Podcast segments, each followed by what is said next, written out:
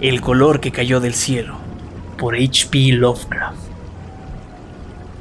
Al oeste de Arkham, las colinas se yerguen, salvajes, y hay valles con cerrados bosques que jamás han sido cortados por un hacha. Hay angostos, umbrosos claros, donde los árboles se reclinan fantásticamente y donde corren delgados cauces sin que jamás hayan captado un mínimo reflejo de la luz del sol. En las laderas más propicias existen granjas, antiguas y rocosas, con cabañas cubiertas de musgo, rumiando eternamente historias de los viejos misteriosos de Nueva Inglaterra, pero estas ahora están del todo vacías, con las anchas chimeneas desmoronándose y los muros de gravilla combándose bajo los techos abordillados. Sus antiguos moradores se han marchado, los extranjeros no les gusta vivir ahí, los franco-canadienses lo intentaron, los italianos trataron y los polacos vinieron y se fueron. No se trata de alguna característica visible o audible o incluso tocable. La causa pertenece al mundo de lo imaginario. El lugar no es bueno para imaginar y no propicia sueños reparadores durante la noche. Debe ser esto lo que mantiene alejados a los extranjeros, pues el viejo Amy Pierce nunca les ha contado ninguno de sus recuerdos de los extraños días. Amy, cuya mente ha estado un poco alterada por años, es el único que permanece ahí, o que alguna vez habla de esos días extraños, y se atreve a hacerlo porque su casa está muy cerca del campo abierto y de los caminos transitados alrededor de Arkham. Alguna vez hubo un camino por las colinas y a través de los valles que iba directo hasta donde ahora está el páramo condenado, pero la gente dejó de utilizarlo y se abrió una ruta nueva que daba un largo rodeo hacia el sur, Todavía se pueden encontrar rastros del antiguo camino en medio de la maleza nacida del avance de la naturaleza, y algunos de estos, sin duda, permanecerán incluso cuando la mitad de las hondonadas sean inundadas para hacer la nueva represa. Luego, los oscuros bosques serán talados y el páramo condenado quedará inactivo, muy profundo, bajo las aguas azules cuya superficie reflejará el cielo y ondeará bajo el sol. Y los secretos de los días extraños serán uno con los secretos de las profundidades, uno con la oculta sabiduría del viejo océano y con todo el misterio de la tierra primigenia. Cuando fui a las colinas y valles para prospectar la nueva presa, me dijeron que el lugar estaba maldito. Esto me lo contaron en Arham, y como es un pueblo muy antiguo y lleno de leyendas de brujas, pensé que lo de la maldición debía ser algo que las abuelas susurraban a los niños durante siglos. El nombre de Páramo Condenado me pareció muy raro y teatral, y me pregunté cómo se había integrado al folclore de una comunidad puritana. Luego vi aquella oscura inclinación al oeste, llena de cañadas y laderas, y dejó de extrañarme cualquier cosa que no fuera su misterio antiguo. Era de mañana cuando lo vi, pero siempre la sombra dominaba la zona. Los árboles crecían demasiado densos y sus troncos eran demasiado gruesos en comparación con cualquier bosque sano de Nueva Inglaterra. Había demasiado silencio en las sombrías sendas del bosque y el suelo estaba demasiado húmedo con el musgo húmedo y los estratos en descomposición, producto de los años infinitos.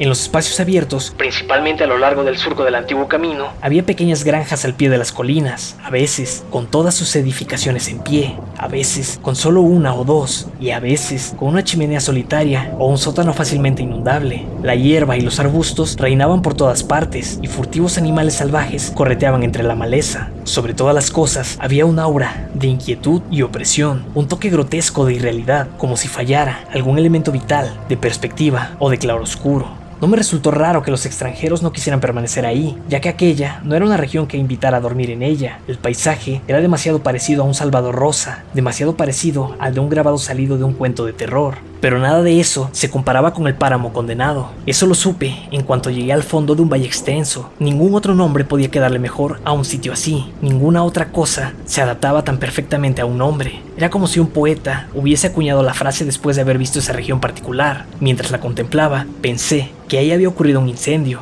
Pero, ¿por qué jamás había crecido nada más en aquellos 20 kilómetros cuadrados de gris desolación que se extendían bajo el cielo como una gran mancha corroída por el ácido entre bosques y campos? Se extendía mucho hacia el norte de la línea del camino, pero alcanzaba un poco del otro lado. Sentí una extraña renuencia a acercarme, y por fin lo hice solo porque me llevaba a través y más allá de ella. No había vegetación de ningún tipo en aquella amplia extensión, salvo una capa de polvo fino o ceniza gris que ningún viento parecía levantar jamás. Los árboles más cercanos estaban raquíticos y enfermizos, y muchos troncos muertos estaban de pie o yacían, pudriéndose en el borde. Caminando apresuradamente, vi tirados a mi derecha ladrillos y piedras de una vieja chimenea y un sótano y la negra boca de un pozo abandonado, cuyos vapores estancados jugaban a crear extrañas ilusiones con los colores de la luz del sol.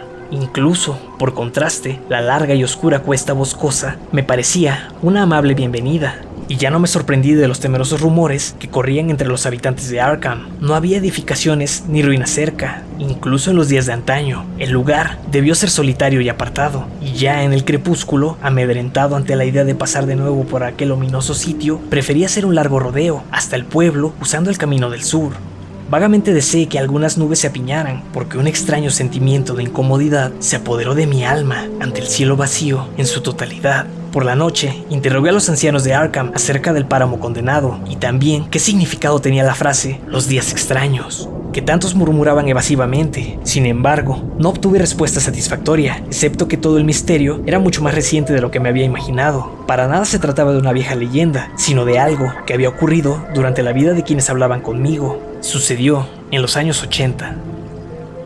Una familia desapareció o fue asesinada. Los relatores no querían precisarlo y como todos ellos me dijeron que no prestara atención a las locas historias del viejo Amy Pierce, lo busqué a la mañana siguiente, después de escuchar que vivía solo en una vieja casa en ruinas frente al lugar donde los árboles comenzaban a espesarse. Era un lugar aterradoramente viejo y había empezado a emanar el olor repugnante que tienen las casas que han estado en pie demasiado tiempo. Solo tras llamar con insistencia, logré que el anciano se levantara, y cuando se asomó tímidamente a la puerta, pude ver que no se alegraba de verme. No estaba tan débil como yo preveía, mas sus ojos languidecían de manera curiosa, y sus ropas desarregladas y barba blanca lo hacían parecer muy desgastado y menguado. Sin saber cómo hacer para incitarlo a que me hablara de sus historias, fingí que estaba trabajando, le hablé de mi prospección y le hice algunas preguntas vagas acerca del distrito. Era un hombre más brillante y más educado de lo que me habían hecho creer, y, antes de que me diera cuenta, comprendió más que cualquiera de los hombres con quienes había hablado en Arkham. No era como los otros aldeanos que había conocido en las zonas donde iban a construirse las reservas. De él no hubo protestas por las millas de antiguo bosque y de tierras cultivables que serían anegadas, aunque quizá las hubiera hecho, de no ser porque su hogar quedaba fuera de los límites del futuro lago. Todo lo que me mostró fue alivio, consuelo, ante el inminente destino de los valles por los cuales había vagabundeado toda su vida. Ahora, bajo el agua, estarían mejor, mejor bajo el agua desde los días extraños, y con esta aceptación, su ronca voz se hizo más apagada, mientras su cuerpo se inclinaba hacia adelante y el dedo índice de su mano derecha empezaba a señalar, tembloroso e impresionante. Fue entonces cuando escuché la historia, y mientras la áspera voz divagaba en su relato, yo me estremecía una y otra vez, a pesar de que era un pleno día de verano. Tuve que interrumpir al narrador con frecuencia en sus desviaciones, uniendo puntos científicos que solo él conocía por lo que había dicho un profesor, aunque no llegara a comprenderlos, o llenar los huecos donde fallaba su sentido de la lógica y la continuidad. Cuando terminó, no me extrañó que su mente estuviera un poco enloquecida o que la gente de Arkham no deseara hablar demasiado acerca del páramo condenado. Me apresuré a regresar a mi hotel antes del anochecer, pues no quería que las estrellas salieran sobre mi cabeza estando yo al aire libre. Al día siguiente, regresé a Boston para dar mi informe. No podía ir de nuevo hasta aquel oscuro caos de antiguos bosques y laderas, ni enfrentarme otra vez con aquel maldito erial gris, donde el pozo lúgubre abría sus fauces al lado de los ladrillos y rocas derruidos. La presa sería construida muy pronto, y todos aquellos antiguos secretos quedarían a salvo por siempre bajo las profundas aguas. Pero incluso entonces, dudaría visitar esa región por la noche. Al menos no lo haría mientras brillan en el cielo las siniestras estrellas, y nada me persuadirá de beber la nueva agua potable de Arkham. Todo empezó, dijo el viejo Amy, con el meteorito. Antes de eso, no había leyendas increíbles desde los juicios a las brujas, e incluso aquellos bosques occidentales no fueron ni la mitad de temidos como lo había sido la pequeña isla en el Miskatonic, donde el diablo se les aparecía al lado de un extraño altar solitario, más antiguo que los indios. Aquellos no eran bosques embrujados, y su fantástica oscuridad no fue nunca terrible antes de los días extraños. Luego, había llegado aquella blanca nube al mediodía, esa cadena de explosiones en el aire y aquella columna de humo muy lejos en el valle dentro del bosque. Y por la noche, todo Arkham se había enterado de que una gran roca había caído del cielo y se había incrustado en la tierra, junto al pozo de la casa de Naum Gardner. La casa que se había alzado en el lugar que ahora ocupaba el páramo condenado, la hermosa casa blanca de Naum Gardner en medio de sus fértiles jardines y huertas.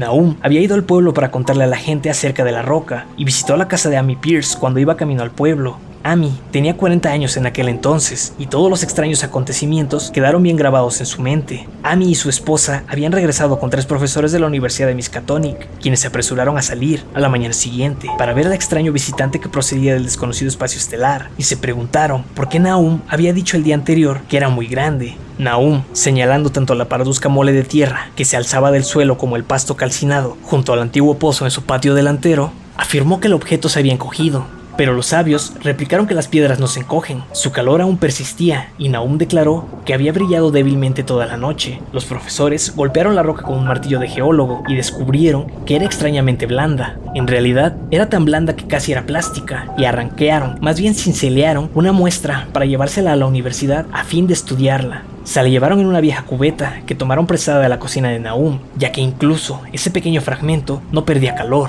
En su viaje de regreso, se detuvieron a descansar en la casa de Amy y se mostraron muy pensativos cuando la señora Pierce les hizo notar que el fragmento estaba haciéndose más pequeño y estaba quemando el fondo de la cubeta. En efecto, la muestra no era muy grande y quizá habían extraído menos de lo que habían supuesto. Al día siguiente, todo esto ocurría en el mes de junio de 1882, los profesores se presentaron de nuevo, muy emocionados, al pasar por la casa de Amy, le contaron que la muestra había reaccionado de modo muy raro y que había desaparecido por completo cuando lo introdujeron en un matraz. El recipiente mismo había desaparecido y los profesores hablaron de la extraña afinidad de la piedra con el silicón. Había reaccionado de un modo increíble en aquel laboratorio perfectamente ordenado. No había sufrido ninguna modificación ni expelido ningún gas al ser calentada al carbón, mostrándose completamente negativa al tratarla con bórax y revelándose absolutamente no volátil a cualquier temperatura, incluyendo la del soplete de oxidrógeno. En el yunque pareció ser muy maleable y en la oscuridad su luminosidad era muy notoria. Ante esa obstinada negación a enfriarse, toda la universidad se contagió pronto de una gran excitación, y cuando se le calentó en el espectroscopio mostró unas brillantes bandas distintas a las de cualquier color conocido del espectro normal. Se habló de elementos nuevos, de propiedades ópticas extravagantes y todas esas cosas que los hombres de ciencia intrigados suelen decir cuando se enfrentan con lo desconocido. Caliente como estaba, le hicieron pruebas en un crisol, con todos los reactivos conocidos. El agua no le hizo nada. Lo mismo pasó con el ácido clorhídrico, el ácido nítrico e incluso el agua regia se limitaron a silbar y salpicar sobre su irrebatible invulnerabilidad.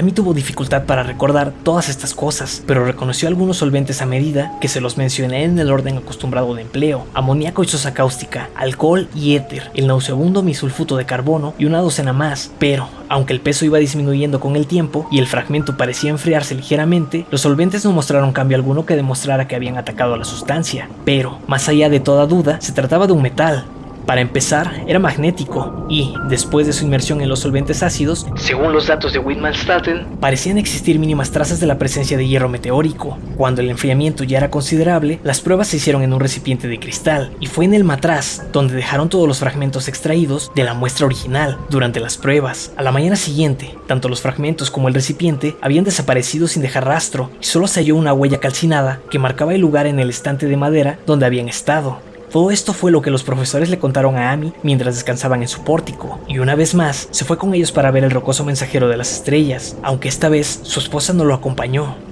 Comprobaron que la piedra ahora se había encogido innegablemente, y ni los serios profesores pudieron dudar de lo que estaban viendo. Alrededor de la masa parduzca que se encogía cerca del pozo, solo había un espacio vacío, excepto el lugar donde la tierra se había levantado. Y si bien su diámetro era de 2 metros y 10 centímetros el día anterior, ahora apenas medía metro y medio. Estaba aún caliente, y los sabios estudiaron su superficie con curiosidad, al tiempo que usaban martillo y cincel para obtener otro fragmento más grande.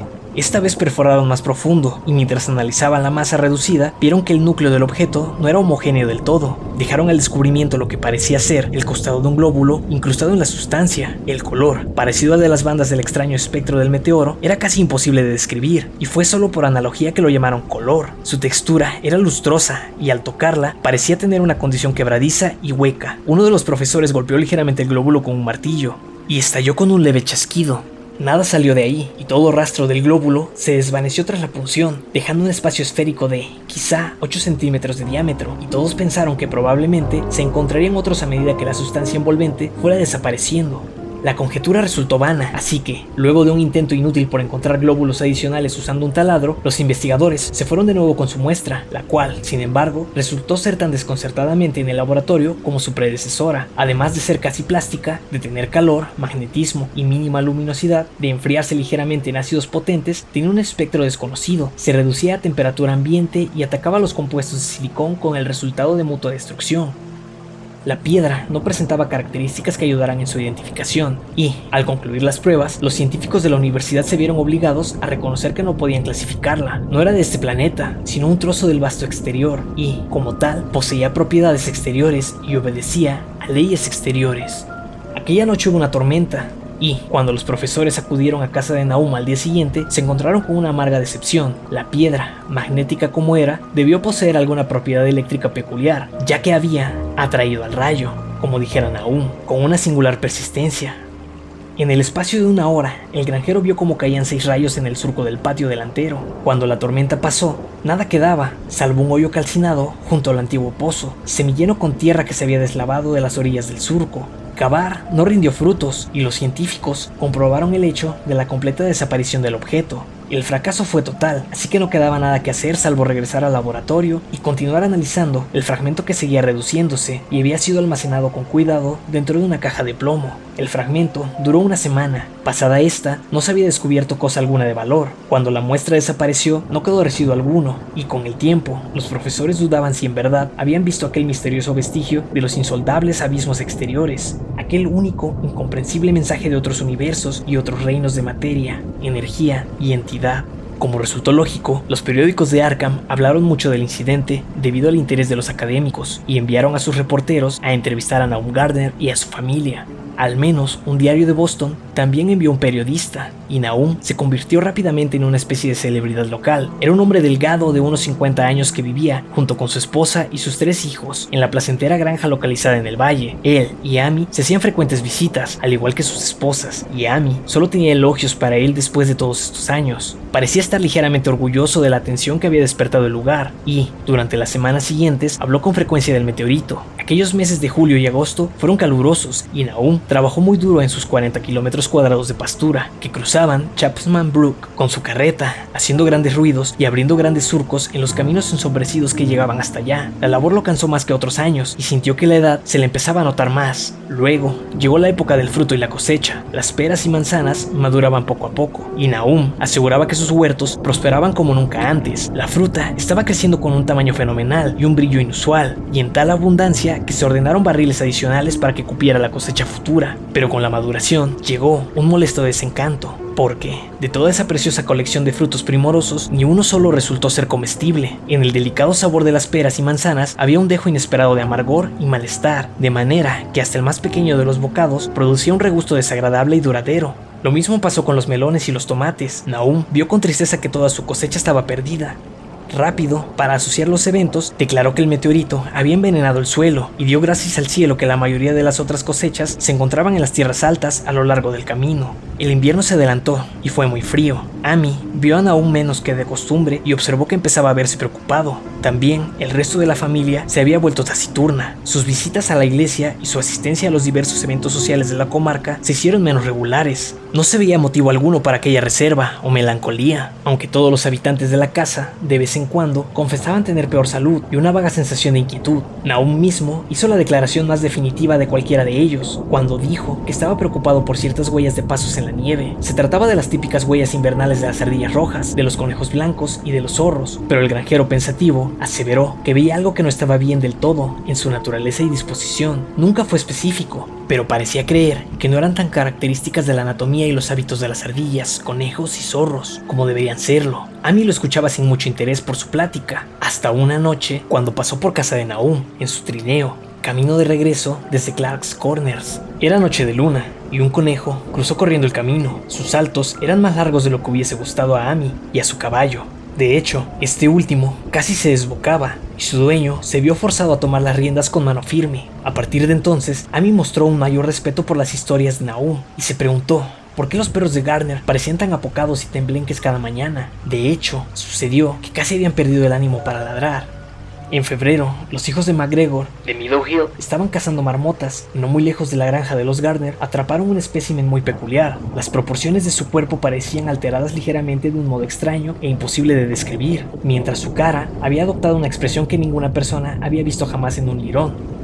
Los chicos estaban espantados de verdad y de inmediato tiraron aquella cosa, así que lo único que llegó al resto de los habitantes del condado fueron sus relatos grotescos, pero la alteración de los caballos cada vez que pasaban cerca de la casa de Naum ya se había convertido en nota de dominio popular y, rápidamente, se convirtieron en la fuente de un ciclo de leyendas que comenzaba a tomar forma de boca en boca. La gente juraba que la nieve se derretía más pronto cerca de la granja de Naum que en cualquier otra parte, y, a principios de marzo, hubo una azorada discusión en la tienda general de Potter, que estaba en Clark's Corners. Stephen Rice había pasado en carreta por la casa de los Gardner en la mañana y notó que las flores llamadas coles de mofeta crecían en el lodo del bosque que estaba al borde del camino. Aquellas hierbas nunca habían alcanzado un tamaño como ese y tenían extraños colores que no podían describirse con palabras. Sus formas eran monstruosas y el caballo resopló por un olor que a Stephen le pareció completamente desconocido. Esa tarde, Varias personas fueron en sus carretas para ver aquel crecimiento anormal. Todas estuvieron de acuerdo en que las plantas de este tipo nunca debían germinar en un mundo sano. Se mencionaba mucho a la fruta estropeada del otoño y, como entre susurros, corrió el rumor de que la tierra de Naum estaba contaminada. Por supuesto que era por el meteorito y, recordando cuán extraña les había parecido aquella piedra a los profesores de la universidad, muchos granjeros decidieron comunicar aquella situación a los académicos.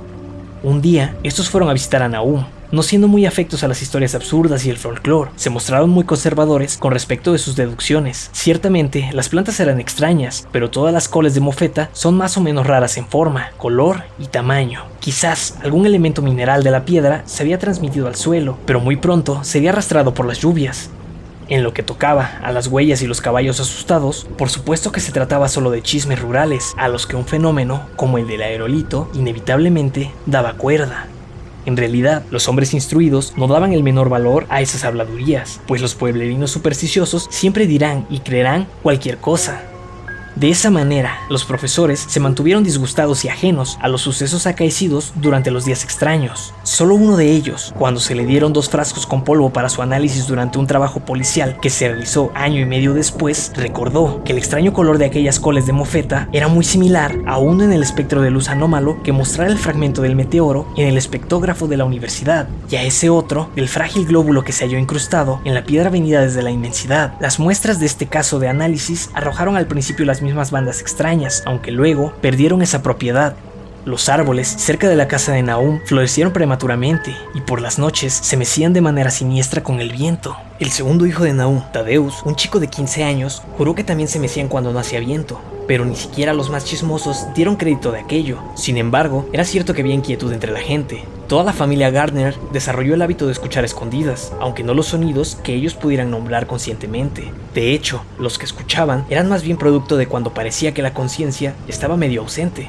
Por mala suerte, tales momentos aumentaron semana tras semana, hasta que se hizo comentario común que algo andaba mal con toda la familia de Nahum. Cuando llegó la época de las primeras axífragas, estas aparecieron con otro color inusual. No era precisamente como el de las coles de mofeta, pero sí un tanto parecido e igualmente ignoto para todo aquel que lo vio. Nahum cortó algunas flores, las llevó a Arkham y se las mostró al editor de la Gazette, pero el directivo no hizo otra cosa que escribir un artículo satírico acerca de ellas, en el cual los oscuros temores de los aldeanos eran puestos, con mucha educación, en total ridículo. Fue un error de Naum contarle a un citarino impasible acerca de la forma en que las enormes polillas, más crecidas de lo que era normal incluso para las más grandes entre ellas, se comportaban en relación con las axífragas. Abril trajo consigo cierta locura a la gente del campo y comenzaron a evitar el camino más allá de la casa de Naum, y esto llevó a que por fin lo abandonaran. Era la vegetación, todos los árboles de las huertas retoñaban con colores extraños, y en el suelo pedregoso del patio y la pastura adyacente crecieron hierbas rarísimas que solo un botánico podría relacionar con la flora típica de la región. Ningún color sano, saludable, podía verse en la vida vegetal de no ser por el pasto verde y algunas hojas. En todos lados estaban, sin embargo, aquellas variantes salvajes y prismáticas de un tono primario, del todo enfermizo y que no tenía lugar entre los conocidos en esta tierra. Las discentras se convirtieron en algo que encerraba una amenaza siniestra, y las sanguinarias crecieron sin control en sus perversiones cromáticas. Amy y los Garner pensaron que la mayoría de los colores tenían una familiaridad espeluznante y coincidieron en que les recordaban al del frágil glóbulo en el interior del meteoro. Naum Aroy sembró su campo de 40 kilómetros cuadrados y el lote de las tierras altas, pero no hizo nada con las tierras que circundaban su casa. Él sabía que no tenía sentido hacerlo y esperaba que los extraños brotes de ese verano arrastraran consigo toda la toxicidad del suelo. Ahora, él estaba preparado para casi cualquier cosa y se había acostumbrado a esa sensación de tener cerca algo que quería ser escuchado. El que los vecinos evitaran su casa lo afectó, por supuesto, pero afligió mucho más a su esposa. Los chicos estaban un poco mejor porque iban a la escuela todos los días, aunque no podían evitar estar asustados por tantos rumores. Tadeus, un jovencito particularmente sensible, era quien sufría más por ello. En mayo llegaron los insectos, y la granja de Naum se convirtió en una pesadilla de zumbidos y patas que trepaban o se escabullían. La mayoría de las criaturas no parecían tener sus aspectos o movimientos usuales, y sus hábitos nocturnos contradecían toda experiencia anterior con su especie. Los Gardner comenzaron a vigilar por las noches, observaban en todas direcciones al azar, buscando algo. Ninguno sabía explicar qué, fue entonces cuando aceptaron que Tadeus había tenido razón acerca de los árboles. La señora Gardner fue la siguiente que lo notó desde la ventana, mientras observaba las ramas abultadas de un arce, recortadas contra el cielo nocturno iluminado por la luna. El ramaje se había movido, sin duda alguna, y no había viento que lo provocara. Debía ser por la savia.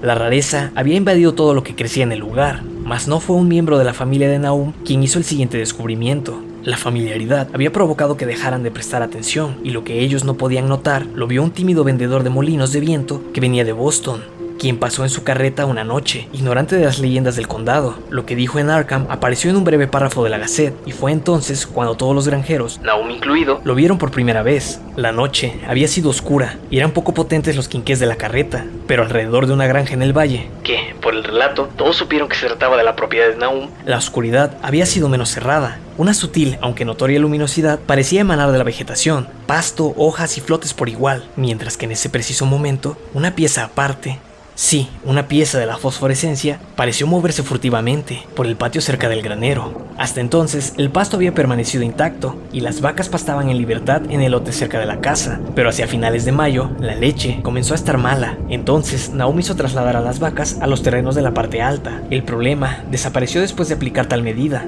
No mucho tiempo después de esto, se hizo aparente a la vista el cambio en el pasto y las hojas. Todo el verdor estaba volviéndose gris y adquiriendo una muy singular fragilidad. Amy ahora era la única persona que iba al lugar, y sus visitas eran cada vez menos frecuentes. Cuando terminó el año escolar, los Gardner quedaron virtualmente aislados del mundo, de modo que, en algunas ocasiones, permitían que Amy los ayudara con sus asuntos en el pueblo. Ya no despertaba curiosidad en su decaimiento, tanto físico como mental, de modo que a nadie sorprendió cuando, por todas partes, corrió la noticia de que la señora Gardner había enloquecido. Sucedió en junio, cerca del aniversario de la caída del meteoro. La pobre mujer gritaba cosas acerca de seres indescriptibles que flotaban en el aire, en su discurso delirante no había un solo sustantivo específico, sino únicamente verbos y pronombres. Cosas se movían y mutaban y revoloteaban, y los oídos hormigueaban por impulsos que no podían llamarse siquiera sonidos. Se habían llevado algo. A ella la estaban drenando de alguna cosa. Algo que no debía de existir se estaba aferrando a ella. Alguien tenía que mantener eso alejado de ella. Nada estaba completamente inmóvil por las noches. Las paredes y las ventanas cambiaban. Naum no la envió al asilo del condado, sino que la dejaba deambular por la casa, pues no parecía ser un peligro para ella misma ni para los demás. Incluso, cuando cambió su expresión, él no hizo nada. No obstante, cuando los chicos comenzaron a tenerle miedo y Tadeus casi se desmayó por la manera en que ella le hacía muecas, el granjero decidió mantenerla bajo llave en el ático. Por julio, ella ya no decía palabra y en lugar de caminar, gateaba. Antes de que pasara otro mes, aún tuvo la loca impresión de que ella brillaba ligeramente en la oscuridad, igual que, ahora lo veía claramente, toda la vegetación cercana.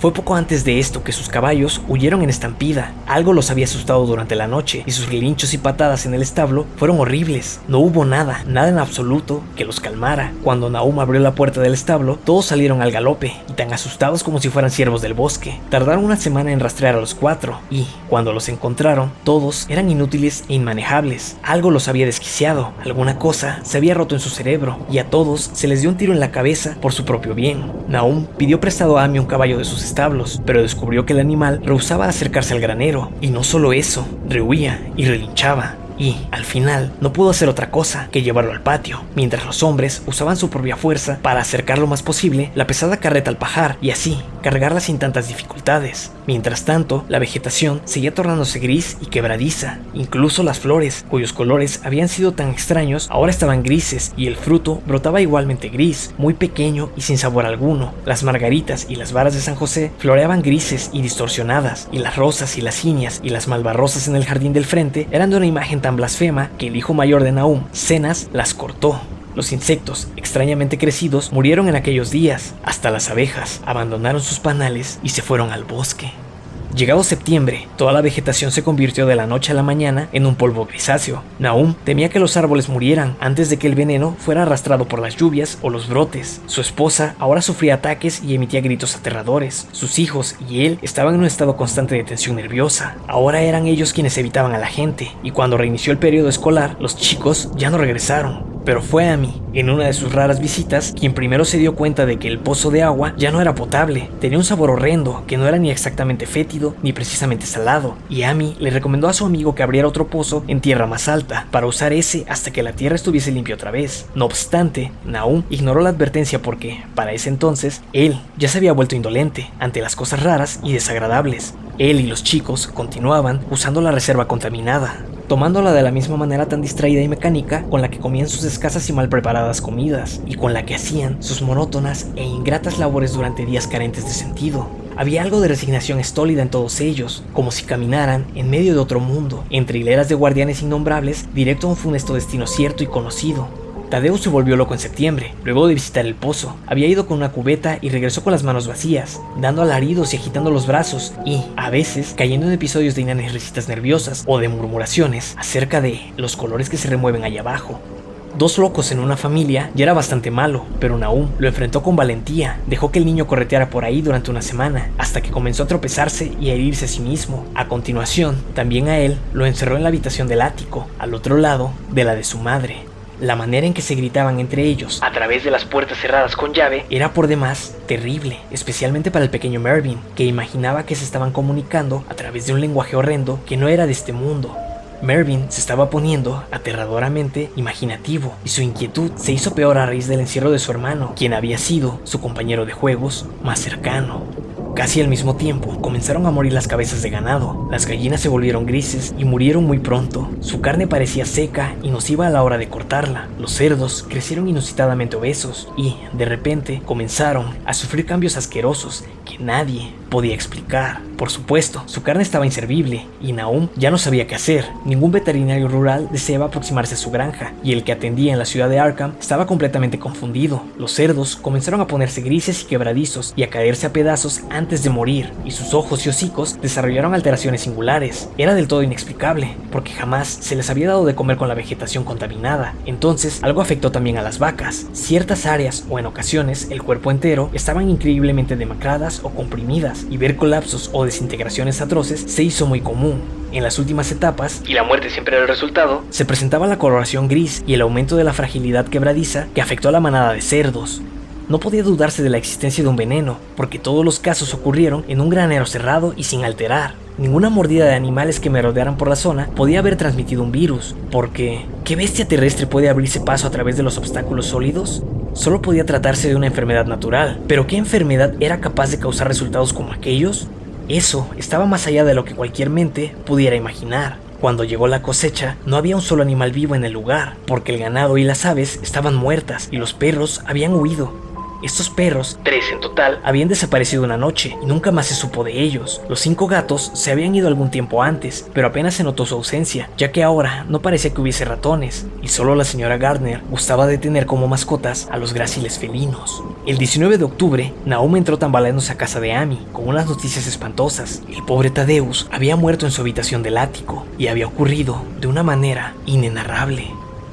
Naum había excavado una tumba en el espacio delimitado por una verja detrás de la granja y puso ahí aquello que encontró. No podía ser nada del exterior, porque la pequeña ventana con barrotes y la puerta cerrada con candado estaban intactas, pero era muy parecido a lo hallado en el granero. Amy y su esposa consolaron al afligido hombre lo mejor que les fue posible, pero al mismo tiempo temblaban. Un terror absoluto parecía estar ligado a los Gardner y todo lo que tocaban. Y la mera presencia de uno en la casa era como recibir la exhalación de algo llegado de regiones sin nombre, algo innombrable en sí mismo. Amy acompañó a Naum a su casa, con mucha reticencia, e hizo lo que pudo para calmar los sollozos histéricos del pequeño Mervyn. Cenas no necesitaba que lo calmaran. A últimas fechas, ya no hacía otra cosa que quedarse con la mirada perdida en el espacio y obedecer lo que le dijera su padre. Amy pensó que, en comparación, su destino había sido muy misericordioso. De vez en cuando, los gritos de Mervyn eran respondidos débilmente desde el ático. Ante una mirada inquisitiva, Naum explicó que su esposa se estaba volviendo muy volátil. Cuando se acercó la noche, Amy logró salir de ahí. Ni siquiera la amistad había logrado que él se quedara en ese sitio. Cuando comenzó a verse el tenue fulgor de la vegetación y los árboles parecían haberse mecido sin que hubiese viento.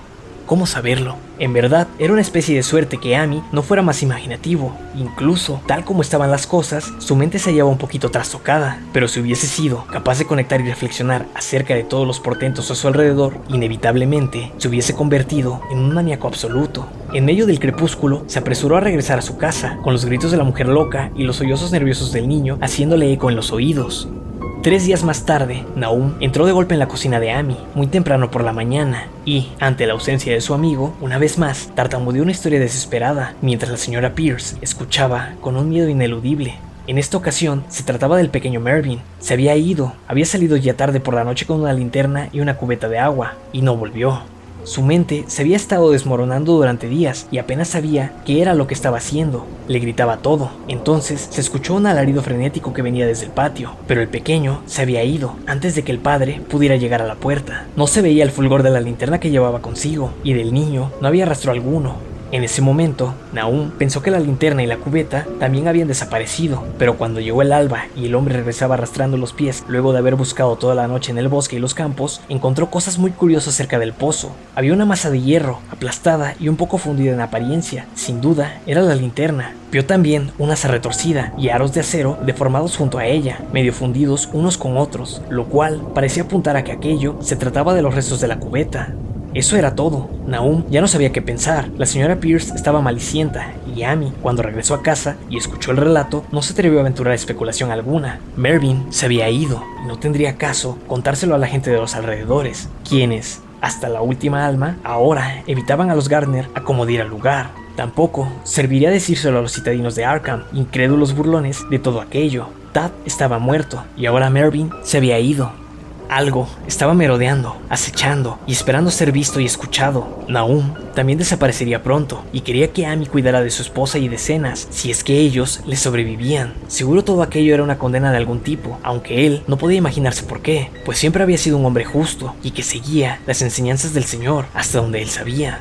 Durante más de dos semanas, Amy no supo de Naum, y entonces, preocupado por lo que pudiera haberle sucedido, superó sus miedos y fue a visitar la granja de los Garner.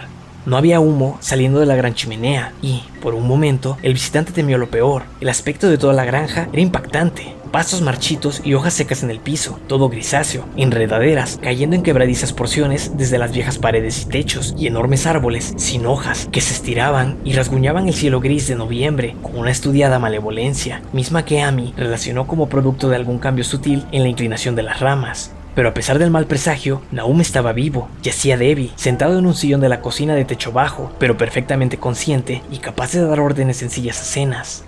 La habitación estaba helada, como mausoleo, y como Amy tiritaba visiblemente, el anfitrión le gritó con voz ronca a Cenas para que trajera más leña. De hecho, leña era lo que desesperadamente se necesitaba en ese sitio, pues la cavernosa chimenea estaba apagada y vacía, con una nube de hollín agitada por el viento frígido que entraba por el tiro de la chimenea. Naum le preguntó si la leña adicional lo había puesto más cómodo y, entonces, Amy vio lo que había sucedido. La hebra más resistente por fin se había reventado y la mente del indefenso granjero estaba sellada contra más sufrimientos. Preguntándole contacto, Amy no pudo obtener datos claros, ni mucho menos acerca de la ausencia de escenas. En el pozo, vive en el pozo. Era lo único que el perturbado padre atinaba a decir. Entonces, por la mente del visitante, cruzó un recuerdo fugaz acerca de la esposa desquiciada y cambió la naturaleza de sus preguntas. ¿Navi? Vamos, si aquí está. Fue la sorpresiva respuesta del pobre Naum, y, muy pronto, Amy vio que tendría que buscarla él mismo. Dejando al inofensivo balbuceante en el sillón, tomó las llaves del clavo donde colgaban y subió por las escaleras rechinantes hasta el ático. El lugar ahí arriba estaba muy cerrado y hediondo, y no se escuchaba sonido alguno, desde ninguna dirección. De las cuatro puertas a la vista, solo una estaba cerrada con pestillo. y en esta probó con varias llaves de la anilla que había tomado. La tercera llave resultó ser la correcta, y, luego de algo de forcejeo, Amy abrió por completo la pequeña puerta blanca. Estaba muy oscuro adentro, porque la ventana era pequeña y medio tapada por los toscos barrotes de madera. Amy no vio cosa alguna en el piso de amplios tablones, el hedor iba más allá de lo soportable y, antes de entrar, tuvo que ir a otra habitación para regresar con los pulmones llenos de aire respirable. Al traspasar finalmente la puerta, vio algo oscuro en la esquina y, cuando al fin lo observó con más claridad, gritó. Al mismo tiempo, creyó percibir que una nube eclipsaba la ventana por un instante y un segundo después sintió que lo rozaba una desagradable corriente de vapor. Colores extraños bailoteaban frente a sus ojos, y de no ser porque el terror del momento lo dejó insensible, hubiera pensado en el glóbulo del meteorito que el martillo del geólogo hizo estallar, y también en la mórbida vegetación que había brotado durante la primavera. En ese instante, lo único en lo que podía pensar era en la monstruosidad blasfema frente a la que se encontraba. Estaba claro que había compartido la suerte indecible del pequeño Tadeus y del ganado. Lo más espantoso, si algo podía serlo más a esas alturas, era que el ser continuaba moviéndose muy lenta, pero perceptiblemente, mientras continuaba desmoronándose. Amy no me dio más detalles acerca de esta escena, pero su relato no volvió a tocar la figura en movimiento en aquella esquina. Existen cosas que no se pueden mencionar y lo que se hace por absoluta humanidad a veces es juzgado cruelmente por la ley. Yo supongo que no quedó alguna cosa que se moviera en el cuarto del ático y que dejar ahí algo capaz de moverse habría sido un acto tan monstruoso como condenar a cualquier ser sensible a un tormento eterno. Cualquiera, salvo un granjero estoico, se hubiera desmayado o habría perdido la razón. No obstante, Amy atravesó el portal con conciencia plena y encerró aquel secreto maldito tras de sí. Ahora tendría que lidiar con Naum, tenía que alimentarlo y atenderlo, y llevarlo a algún lugar donde pudieran cuidar de él. Cuando comenzaba a bajar por la oscuridad de las escaleras, Amy escuchó un golpe debajo de él. Incluso creyó que se trataba de un grito repentino acallado, y, lleno de nerviosismo, recordó el vapor viscoso que pasó rozándolo en aquel espantoso cuarto de arriba. ¿Qué presencia fue agitada por sus gritos y su entrada a la habitación? Detenido por un miedo indefinible, escuchó algunos sonidos en la planta baja. Sin duda alguna, parecía como el sonido de algo que se arrastraba pesadamente y un detestable ruido pegajoso, como si se tratara de alguna impía, demoníaca, forma de succión. Con un sentido de la asociación llevado a alturas febriles, pensó irresponsablemente en lo que había visto escaleras arriba. Dios santo, qué maléfico mundo de pesadilla era este en el que se había adentrado. No se atrevía a moverse, ni hacia adelante ni hacia atrás. Permaneció de pie, temblando, en la curva oscura del cubo de la escalera. Cada minucia de la escena se le quedó marcada con fuego en la memoria. Los sonidos, la sensación pavorosa de expectación, la lobreguez, lo inclinado de los estrechos peldaños. Dios misericordioso, la tenue, pero inconfundible luminosidad de toda la madera que tenía a la vista. Escalones, muros, listones expuestos y vigas por igual. Entonces, desde el exterior llegó un frenético relincho del caballo de Amy, seguido inmediatamente por un estrépito que indicaba una huida enloquecida. En un santiamés, caballo y carreta estaban más lejos de lo que alcanzaba el oído, dejando al aterrado hombre en las lóbregas escaleras, sin saber exactamente qué fue lo que había ahuyentado al animal. Pero eso no era todo. Hubo otro sonido allá afuera, una especie de salpicadura, agua. Debió ser el pozo. Él había dejado a Hero sin atar cerca de ahí. De seguro la carreta había golpeado y tirado una piedra hacia el interior del pozo, y la pálida fosforescencia brillaba en la detestable y antigua madera. Dios, qué vieja era aquella casa, construida en su mayoría antes de 1670, y el techo aburdillado no antes de 1730. Unos ligeros arañazos sonaban claramente en el piso, escaleras abajo, y Amy empuñó con más fuerza el pesado palo que había recogido en el ático para cumplir con cierto propósito. Controlándose poco a poco, terminó su descenso y caminó con decisión hacia la cocina, mas no contempló su recorrido porque lo que iba buscando ya no estaba ahí. Había venido a su encuentro y aún seguía vivo, de algún modo. Si se había arrastrado o si lo había acarreado alguna fuerza externa, Amy no podía decirlo, pero la muerte estaba detrás de esos sucesos. Todo había ocurrido durante la última media hora, pero el colapso, la coloración gris y la desintegración ya estaban muy avanzadas. Había una horrenda fragilidad quebradiza y fragmentos secos se estaban descamando y cayendo al suelo. A mí no podía tocarla, pero miró horrorizado la distorsionada parodia de lo que antes fuera un rostro. ¿Qué era, Naum? ¿Qué es lo que era? Le susurró, y los labios partidos y abultados fueron capaces de emitir una última, entrecortada respuesta. Nada, nada, el color frío y húmedo, pero quema. Vivía en el pozo, yo lo vi, una especie de humo, justo como el de las flores de la primavera pasada. El pozo brillaba por la noche. Tad, y Mervyn y Cenas, todo lo que estuviese vivo, succionándole la vida a todas las cosas. En esa roca, debió venir en esa roca, infectó todo el lugar.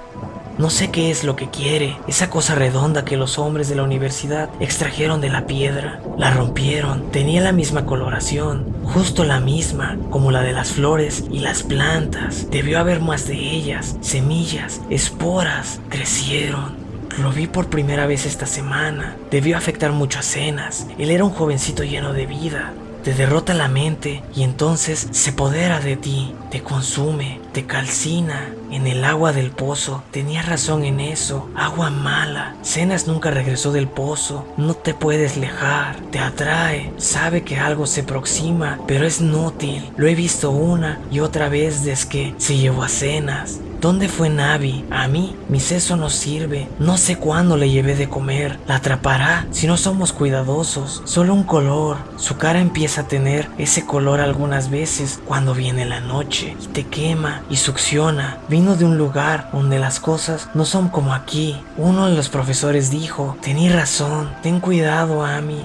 Aún hará algo más. Succiona la vida. Eso fue todo. Sus balbuceos no pudieron continuar porque quedó completamente colapsado. Amy puso un mantel de cuadros rojos sobre lo que quedaba y salió a toda prisa por la puerta trasera hacia los campos. Subió la cuesta a la pastura de 40 kilómetros cuadrados y se fue dando traspiés por el camino del norte y a través del bosque. No pudo pasar por aquel pozo del que había escapado su caballo. Lo había visto desde la ventana y había visto que ninguna piedra se había desprendido de su borde. Entonces, la carreta en su arranque precipitado no tiró cosa alguna. El chapuzón había sido otra cuestión, algo que se lanzó al interior del pozo después de lo que le había hecho al pobre Nahum. Cuando Amy llegó a su casa, el caballo y la carreta ya estaban ahí desde mucho antes, lo cual había causado gran ansiedad en su esposa. Tranquilizándola sin explicaciones, una vez más se fue rumbo a Arkham y notificó a las autoridades que la familia Gardner había muerto. No les dio detalles, sino que simplemente reportó las muertes de Nahum y Navi, pues la de Tadeus ya se tenía conocimiento, y se mencionaba que la causa había sido el mismo extraño padecimiento que había matado al ganado. También declaró que Mervyn y Cenas habían desaparecido. Hubo un interrogatorio largo en la estación de policía y, al final, Amy se vio obligado a llevar a tres oficiales a la granja de los Gardner, junto con el forense, el médico legista y el veterinario, que había tratado a los animales enfermos. Fue muy en contra de su voluntad, porque la tarde avanzaba y estaba temeroso de que la noche cayera mientras ellos estuvieran en ese lugar maldito, pero era de cierto consuelo llevar a tantas personas con él. Los seis hombres iban en una diligencia siguiendo la carreta de Amy y llegaron a la granja apestada alrededor de las 4 de la tarde. Acostumbrados como estaban los oficiales a experiencias atroces, ninguno de ellos permaneció, no obstante, impávido ante lo que encontraron en el ático, y bajo el mantel a cuadros que estaba en el piso principal. El aspecto completo de la granja, con su gris desolación, ya era lo suficientemente terrible, pero aquellos dos objetos que se desmoronaban iban más allá de toda descripción. Nadie podía verlos por mucho tiempo, e, incluso, el experto médico admitió que había muy poco que examinar, por supuesto que se podrían analizar muestras, así que se ocupó de obtener algunas, lo cual provocó un capítulo final, del todo incomprensible, acaecido en el laboratorio de la universidad, donde finalmente fueron llevados los dos frascos con polvo. Sometidas ambas muestras al espectroscopio, se obtuvo un espectro desconocido, en el cual muchas bandas desconcertantes eran exactamente como aquellas que se obtuvieron del meteoro del año anterior. La propiedad que las hacía emitir este espectro se desvaneció pasado un mes, con el polvo, constituido principalmente de fosfatos y carbonatos alcalinos. A mí no quería decir a los hombres nada acerca del pozo, pues pensaba que, de hacerlo, ellos tomarían medidas al respecto justo en ese momento, cuando ya estaba poniéndose el sol y él ansiaba irse cuanto antes. Pero no pudo evitar lanzar nerviosas miradas al pedregoso pie del gran pozo, y, cuando un detective le preguntó, él admitió que Naum estaba aterrorizado por algo que estaba ahí abajo, tanto que ni siquiera se le había ocurrido buscar a sus hijos Mervyn o Cenas dentro de él. Luego de aquello, no queda otra cosa que hacer, salvo vaciar y explorar el pozo inmediatamente.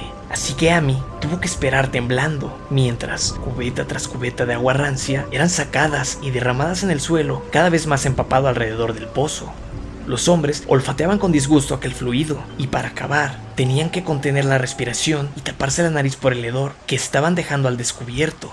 No fue una faena tan prolongada como habían temido por fuera, puesto que el agua era de un nivel extraordinariamente bajo. No hay necesidad de hablar con exactitud de lo que encontraron. Mervyn y Cenas, los dos, estaban ahí, en parte, aunque los vestigios eran casi esqueléticos. También hallaron un pequeño venado y un perro grande, más o menos en el mismo estado, y una gran cantidad de huesos de animales pequeños. El fango y mucosidades en el fondo parecían ser inexplicablemente porosos y burbujeantes y un hombre que descendió por las asas que estaban a lo largo del cuello del pozo y llevaba una vara larga, descubrió que podía hundir el bastón hasta casi cualquier profundidad en aquel lodazal sin encontrar fondo sólido. El crepúsculo había llegado y trajeron linternas de la casa. Entonces, cuando se vio que no se descubriría nada más en el pozo, todos entraron a la casa y hablaron en la vetusta sala de estar, mientras la luz intermitente de la espectral media luna iluminaba muy poco la gris desolación del exterior. Los hombres estaban francamente anonadados por todo el asunto y no articulaban elemento convincente alguno para vincular las extrañas condiciones vegetales, la aflicción desconocida de ganado y humanos y las inexplicables muertes de Mervyn y Cenas en el pozo contaminado. Habían escuchado las habladurías de la gente común del condado, cierto, pero no les era posible creer que algo ajeno a las leyes naturales hubiese ocurrido. Sin duda, el meteoro había contaminado el suelo, pero la enfermedad de personas y animales que no habían comido nada que creciera en esa parte, eso era otra cosa. ¿Fue el agua del pozo? Muy posiblemente. Sería bueno analizarla, pero, ¿qué peculiar locura habría hecho que ambos chicos saltaran al interior del pozo? Sus actos eran tan similares y los fragmentos mostraban que ambos habían padecido aquella quebradiza muerte gris. ¿Por qué todo se ponía tan gris y quebradizo? Fue el forense, sentado cerca de la ventana que daba al patio, quien primero notó aquel brillo alrededor del pozo.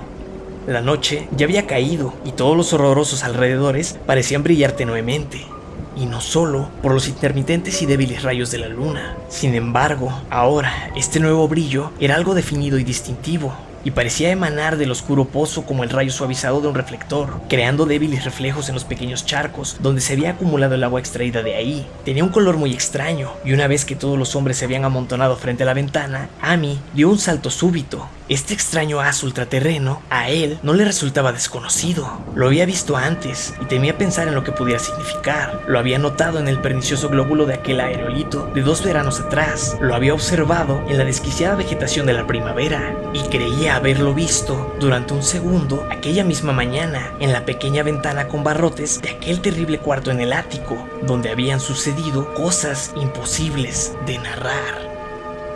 Refugió ahí por un segundo, y una viscosa y repugnante corriente de vapor había pasado rozándolo, y entonces al pobre de Naum lo atrapó algo de ese color.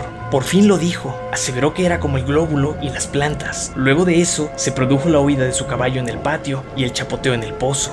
Y ahora, el agujero estaba expulsando hacia la noche un haz pálido e insidioso de aquel mismo tono demoníaco.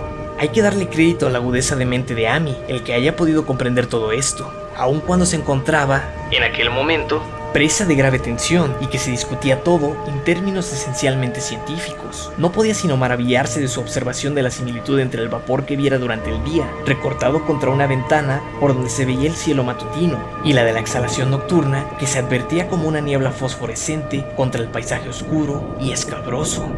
No estaba bien, iba en contra de la naturaleza, y pensó en aquellas terribles últimas palabras de su afligido amigo. Vino de un lugar donde cosas no son como Los tres caballos, atados afuera a un par de árboles jóvenes que se estaban marchitando a la orilla del camino, ahora estaban relinchando y pataleando frenéticamente. El conductor de la carreta caminó hacia la puerta para ver qué pasaba, pero Amy puso una mano temblorosa en su hombro. No vaya usted para allá, le murmuró. Hay mucho más en esto de lo que sabemos. Naum dijo que algo habitaba el pozo y que succionaba la vida. Agregó que debía tratarse de algo surgido de una bola parecida a la que todos vimos cuando cayó la roca meteórica que llegó hacia un año, en junio. Succiona y quema, dijo él. Solo es una nube de color como aquella de la luz que está allá afuera en este momento, que usted apenas puede ver e ignora lo que es. Naum creía que aquello se alimentaba de cualquier cosa viva y se hacía más fuerte cada vez. Con todo lo que había visto la semana anterior, debe ser algo de muy lejos en el cielo, como dijeron el año pasado los hombres de la universidad, que era ese meteoro. La forma en que está hecho y la manera en que funciona no es como lo que pasa en este mundo de Dios, es algo de más allá. Del espacio sideral. Los hombres hicieron una pausa, indecisos, mientras la luz del pozo aumentaba su brillo y los caballos hinchados pateaban y relinchaban con creciente frenesí. En verdad que fue un momento pavoroso, aterrorizados dentro de esa antigua y maldita casa, con cuatro fragmentos monstruosos de lo que fuera una familia, dos sacados de la casa y dos del pozo, en el cobertizo de la parte trasera, y un haz de una desconocida y malsana iridescencia emanando de las profundidades viscosas al frente. Amy había detenido al cochero por impulso, olvidando cuál ileso había quedado él mismo luego del repugnante roce del color vaporoso en la habitación del ático pero quizá fue mucho mejor que actuara como lo hizo. Nadie sabrá jamás qué era lo que estaba ahí afuera esa noche. Y aún cuando la blasfemia ultraterrena, hasta ahora, no había dañado a ningún humano de mente cabal, no hay manera de decir qué no hubiese hecho en ese último momento, y con su aparente fuerza aumentada, y las señales especiales de su intención, que pronto habría de mostrar bajo el cielo seminublado y apenas iluminado por la luna. De golpe, uno de los detectives apostados en la ventana dejó escapar un jadeo corto y agudo. Los otros lo miraron y rápidamente siguieron su mirada hacia el punto donde se había quedado fija. No había necesidad de proferir palabra alguna. Lo que se había discutido entre chismorreos de gente de campo ya no sería objeto de más especulaciones. Cada uno de los hombres de ese grupo, posteriormente y entre murmullos, coincidió al describir lo que había visto, aquello de lo que ya no se habla jamás en Arkham acerca de los días extraños. Es necesario apuntar que, en aquella hora de la noche, no había viento. Algo se levantó un poco más tarde, pero en ese instante no soplaba viento alguno. Incluso las puntas secas del seto de mostaza, grises y enfermas, y el alero del techo de la diligencia permanecieron sin moverse. No obstante, en medio de la tensa calma impía, las ramas más altas, sin hojas, de todos los árboles en el patio, se estaban moviendo. Estas se estaban agitando mórbida y espasmódicamente, estirándose en una locura convulsa y epiléptica para alcanzar las nubes iluminadas por la luna, arañando impotentes el aire nocivo, como si las agitara una línea incorpórea y unida en una cadena con horrores subterráneos que se retorcían y pugnaban por emerger debajo de las negras raíces. Ninguno de los hombres respiró por un momento. Entonces, la luna fue tapada por una nube mucho más oscura y la silueta de las ramas, cual si fuera una garra, desapareció momentáneamente. Ante esto hubo un grito generalizado, ahogado por el asombro, pero ronco y casi idéntico en cada garganta, porque el terror no se había esfumado con la silueta, y en un aterrador instante de oscuridad más profunda, los observadores notaron en lo más alto de las ramas que se retorcían un millar de diminutos puntos de iridescencia tenue y envilecida coronando las puntas de cada una como si fueran fuegos de San Telmo o las llamas que habían bajado hasta las cabezas de los apóstoles en Pentecostés. Era una constelación monstruosa de luz antinatural, como un enjambre muy denso de luciérnagas que se alimentaran de cadáveres, bailando infernales zarabandas sobre un pantano maldito, y su color era el mismo que el de la intrusión sin nombre a la que Amy había aprendido a reconocer temer. Mientras tanto, el haz fosforescente de polvo comenzaba a hacerse más y más brillante, trayendo a la mente de los hombres apretujados una sensación de ruina y anormalidad que rápidamente superó cualquier imagen que sus mentes conscientes fueran capaces de formar. Ya no estaba irradiando hacia el exterior, se estaba derramando fuera del pozo, y conforme el torrente, de aquel color inidentificable, abandonaba el hueco, parecía fluir directamente hacia el espacio. El veterinario tembló y fue hasta la puerta para poner la pesada tranca. A mí no se sacudía menos y tenía que jalonear y señalar en sustitución de su voz, que le era incontrolable, cuando deseaba que notaran la creciente luminosidad de los árboles. Los relinchos y las patadas de los caballos se habían vuelto completamente aterradores, pero ni un alma de las del grupo en aquella casa hubiera salido ni aunque le ofreciesen la más tentadora recompensa terrenal. Al pasar de los minutos, el brillo de los árboles se incrementaba, mientras que sus ramas inquietas parecían estirarse más y más hasta hacerse verticales. La madera del arco del pozo brillaba ahora, y, en ese segundo, un policía señaló con torpeza hacia unos cobertizos de madera y panales cerca del muro de piedra al oeste. También estaban comenzando a brillar, aunque los vehículos amarrados de los visitantes parecían seguir intactos. Entonces hubo un gran estruendo y golpeteos en el camino, y mientras Amy reducía la luz de la lámpara para ver mejor, todos se dieron cuenta de que los aterrados caballos habían roto el árbol del que estaban amarrados y habían huido a toda velocidad.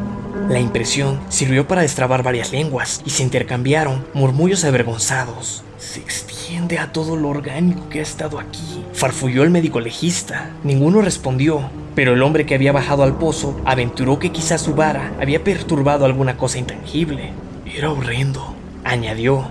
No había fondo alguno, solo cielo y burbujas y la sensación de algo ocultándose allá abajo. El caballo de Amy aún pateaba y pifaba ensordecedoramente en la vereda exterior y casi ahogó el débil balbuceo de las reflexiones dispersas. Vino de aquella piedra, creció allá abajo, atrapó todo lo vivo, se alimentó solo de ellos, mente y cuerpo. Tad y Mervyn, Cenas y Navi, Naum fue el último. Todos ellos bebieron el agua, se fortaleció con ellos, surgió del espacio, vino desde donde las cosas no son como son aquí. Ahora se está yendo a su hogar. En ese punto, dado que la columna de color desconocido repentinamente brillaba con más intensidad y empezaba a entretejerse en pesadillescas formas apenas sugeridas, cada observador se figuró cosas distintas y del pobre Hero, aún amarrado, salió un sonido que ningún hombre había oído hasta ese entonces ni oirá después salir de un caballo. Todos los presentes en aquella sala de techo bajo se taparon los oídos y Amy le dio la espalda a la ventana, lleno de horror y náusea. Las palabras no pueden describirlo. Cuando Amy miró de nuevo, la indefensa bestia yacía inerte en el suelo iluminado por la luna y entre los trozos de madera despedazada de la carreta. Solo eso supieron de Hero hasta que lo enterraron al día siguiente, pero en ese momento no había tiempo para llorar su muerte porque casi en ese instante un detective llamó quedamente la atención hacia algo terrible que ocupaba la misma habitación que ellos. En ausencia de la luz de la lámpara, resultaba claro que una tenue fosforescencia había comenzado a permear todo el ambiente. Brillaba en el piso de anchos tablones y el pedazo de tapete deshilachado, y resplandecía sobre las cortinas de las pequeñas ventanas. Subía y bajaba por las columnas de las esquinas, se enredaba sobre la repisa y el dintel, e infectaba las puertas y los muebles. A cada minuto se veía más fortalecido, hasta ser evidente que todo ser vivo saludable debía abandonar la casa de inmediato. Amy les mostró la puerta trasera y el camino a través de los campos hasta el pastizal de los 40 kilómetros cuadrados. Caminaban y tropezaban como en un sueño y no se atrevieron a mirar atrás hasta que estuvieron muy alejados y en terreno alto. Agradecían la existencia de aquel sendero porque no hubiesen podido pasar por el camino del frente, junto a aquel pozo pasar frente al granero y cobertizos brillantes, y frente a aquellos titilantes árboles frutales con sus contornos retorcidos y demoníacos. También fue pavoroso, pero, gracias al cielo, las ramas se retorcían con más violencia hacia las alturas y no cerca de ellos. La luna quedó oculta por nubes muy oscuras, mientras cruzaban el viejo puente de madera de Chapman's Brook, y de ahí avanzaron a tientas hasta las llanuras abiertas. Cuando miraron hacia el valle y la lejana granja de los Garner, que estaba en el fondo, vieron una escena aterradora. En la granja brillaban, con aquel aquella horrible coloración desconocida, árboles, edificaciones e incluso los pastos y hierba que no habían sido afectados completamente por la mortal fragilidad grisácea. Las ramas, todas, seguían estirándose hacia el cielo, coronadas con lengua de fuego repugnante, y de las columnas y esquinas de la casa, granero y cobertizo, brotaban centellantes llamaradas de aquella flama monstruosa que recorría las estructuras. Era una escena salida de una de las visiones de Fuseli, y sobre todo lo demás reinaba el caos de la amorfa luminiscencia, ese inclasificable y adimensional arco iris de indeterminado veneno salido del pozo, bullente, ávido, profano, avaro, centellante, desesperado, que borboteaba malignamente en su cromatismo cósmico e irreconocible. Entonces, súbitamente, la horrible cosa salió disparada hacia el cielo, como un cohete o un meteoro, sin dejar huella tras de sí y desapareciendo a través de un agujero curiosamente circular en las nubes antes que nadie pudiera soltar un gemido o gritar. Ninguno de los observadores podrá olvidar jamás la imagen y Amy miró con ojos perdidos hacia las estrellas de signos, Deneb centelleando más que las otras, donde el desconocido color se había fundido con la Vía Láctea. Pero su atención fue llamada rápidamente hacia la Tierra por el sonido crocante en el valle. Era solo eso, solo el sonido de madera desgajándose y chasqueando y no una explosión como muchos otros del grupo juraban. No obstante, el resultado había sido el mismo, porque en un instante calidoscópico brotó de la maldita granja condenada un cataclismo refulgente, y al parecer eruptivo, de chispas y sustancia, antinaturales, haciendo borrosa la visión de los pocos que la presenciaron y mandando hacia el cenit un torrente nebuloso de fragmentos de un color y una forma que nuestro universo debe, necesita borrar por medio de vaporosas volutas que se remolinaban en sí mismas, siguieron a la gran monstruosidad que se había desvanecido y un segundo más tarde también habían desaparecido. Atrás y debajo solo había oscuridad, a la que los hombres no se atrevieron a regresar y a su alrededor comenzaba a soplar un viento cada vez más fuerte que parecía llegar en lúgubres, ajenas ráfagas provenientes del espacio interestelar. Rugía y bramaba y azotaba los campos y los bosques desfigurados en un salvaje frenesí cósmico, hasta que pronto el corrillo de hombres temblorosos se dio cuenta de que no lograrían nada al esperar que la luz de la luna les mostrara lo que había quedado allá, debajo de la granja de Naum. Demasiado azorados para siquiera aventurar teorías, los siete hombres estremecidos caminaron de regreso a Arkham por el camino del norte. Amy estaba peor que sus compañeros y les rogó que lo acompañaran al interior de su cocina, en lugar de seguir directo hasta la ciudad. No quería cruzar solo la floresta mancillada y azotada por el viento, que se extendía camino hacia su casa en el sendero principal. Su pasmo era mayor al de los otros y quedó aquejado por un temor acechante que ni siquiera se atrevió a mencionar durante muchos años. Y es que, en tanto el resto de los observadores en la colina tempestuosa estoicamente habían mantenido su mirada fija en el camino, Amy miró hacia atrás, por un instante, al oscurecido valle de desolación que hasta hacía muy poco fuera el hogar de su infortunado amigo, y en aquel lugar malsano y alejado había visto que algo se levantaba débilmente solo para volver a hundirse de nuevo en el sitio desde el cual el enorme horror amorfo salió disparado hacia el cielo. Solo era un color, pero ninguno de los colores del cielo o de nuestra tierra y porque Amy reconoció ese color y supo que ese último débil remanente aún acecharía ahí, en el fondo del pozo. Desde entonces no ha recuperado del todo la cordura. Amy nunca regresaría a aquel lugar y ahora ya son 44 años desde que aconteció aquel horror, pero sigue sin volver y estará muy agradecido cuando la nueva represa lo anegue. Yo también estaré agradecido, porque no me gustó la manera en que la luz del sol cambiaba de color cerca de la boca de aquel pozo abandonado por el que pasé. Espero que el agua siempre sea muy profunda, pero aún así nunca la beberé. No creo que vuelva a visitar el condado de Arkham de ahora en adelante. Tres de los hombres que habían estado con Amy regresaron a la mañana siguiente para ver la ruina a la luz del día, pero no había ruina alguna en realidad, solo ladrillos de la chimenea y las piedras del sótano, algo de basurilla mineral y metálica por aquí y por allá, y el anillo rocoso que rodeaba aquel pozo funesto salvo por el caballo muerto de Amy, que fue remolcado y enterrado, y su carreta, que le devolvieron al poco tiempo. Todo lo que alguna vez había estado vivo se había esfumado. Solo quedaban 20 kilómetros cuadrados de desierto polvoso y gris, y nada ha vuelto a crecer en ese lugar desde entonces. Hasta este día se extiende bajo el cielo como una gran mancha carcomida por ácido entre los árboles y los campos, y los pocos que se han atrevido siquiera a verla, a pesar de las leyendas rurales, lo han llamado el páramo condenado. Las historias rurales son extrañas, a los citadinos incluso pueden parecerles más extravagantes aún, pero sería bueno que los profesores de química de la universidad se interesaran en analizar el agua de aquel pozo abandonado, o el polvo gris que ningún viento parece ser capaz de dispersar. También los botánicos deberían estudiar la flora raquítica en los bordes de aquel lugar, porque podrían demostrarle a la gente del condado que la mancha se está expandiendo, poco a poco, quizá un par de centímetros por año, la gente dice que el color de la hierba circunvecina no es del todo sano durante la primavera y que los animales salvajes dejan extrañas huellas sobre la suave nieve durante el invierno. La nieve nunca se ve tan gruesa en el páramo maldito como en cualquier otra parte. Los caballos, los pocos que quedan, en esta época de vehículos motorizados, se ponen inquietos en el valle silencioso y los cazadores y los cazadores no pueden contar con que sus perros se acerquen mucho a la capa de polvo grisáceo. También dicen que aquello influye negativamente en el carácter. Muchas personas se volvieron raras en los años siguientes a la muerte de Nahum y siempre carecían de la voluntad de mantenerse alejados de ese sitio. Entonces, todas las personas resolutas dejaron la región y solo los extranjeros trataron de vivir en las ruinosas granjas. No obstante, nadie se quedó por mucho tiempo. Sus sueños nocturnos, así lo testimoniaban, eran por demás horribles en aquel grotesco condado. Seguramente la mera visión del lúgubre sitio es suficiente para agitar su mórbida imaginación. Ningún viajero ha escapado jamás a la sensación de otredad que se alberga en esas cañadas profundas, y los artistas tiemblan mientras pintan bosques cuyo misterio radica tanto en el espíritu como en la vista. Yo mismo tengo curiosidad acerca de la sensación que me sobrevino durante mi larga caminata solitaria antes de que Amy me contara su historia. Cuando llegó el crepúsculo, vagamente había yo deseado que se acumularan algunas nubes, ante un extraño recelo hacia los vastos golfos estelares por encima de mi cabeza, que se había alojado en mi alma.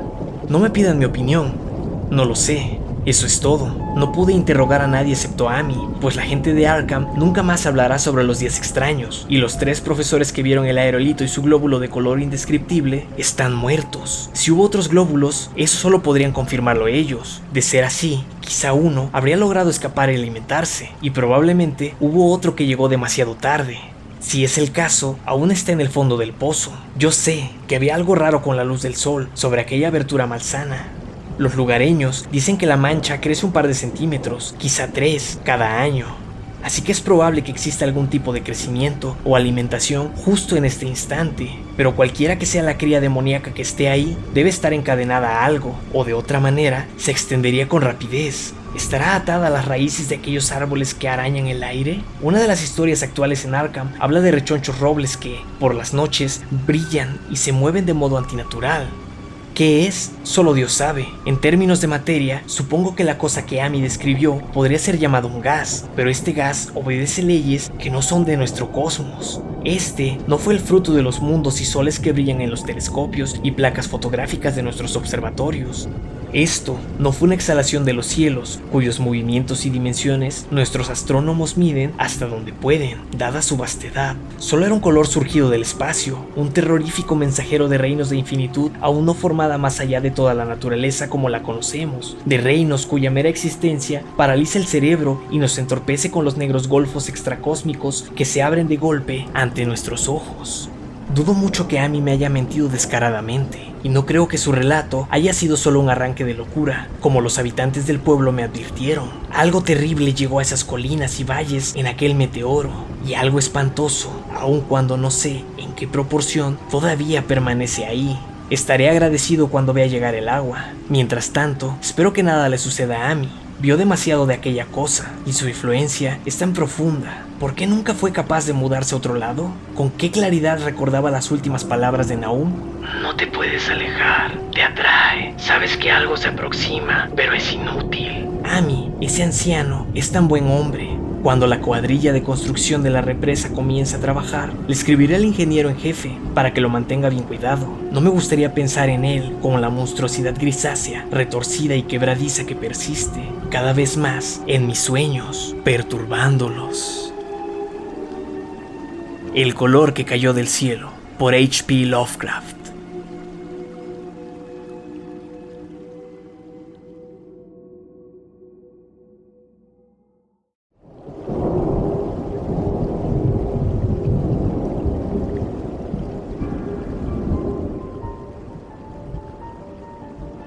Hola mundo, mi nombre es Fernando Palacios y estás escuchando Historias de Espantos, un podcast en el que grabo algunas historias de terror de mis autores favoritos.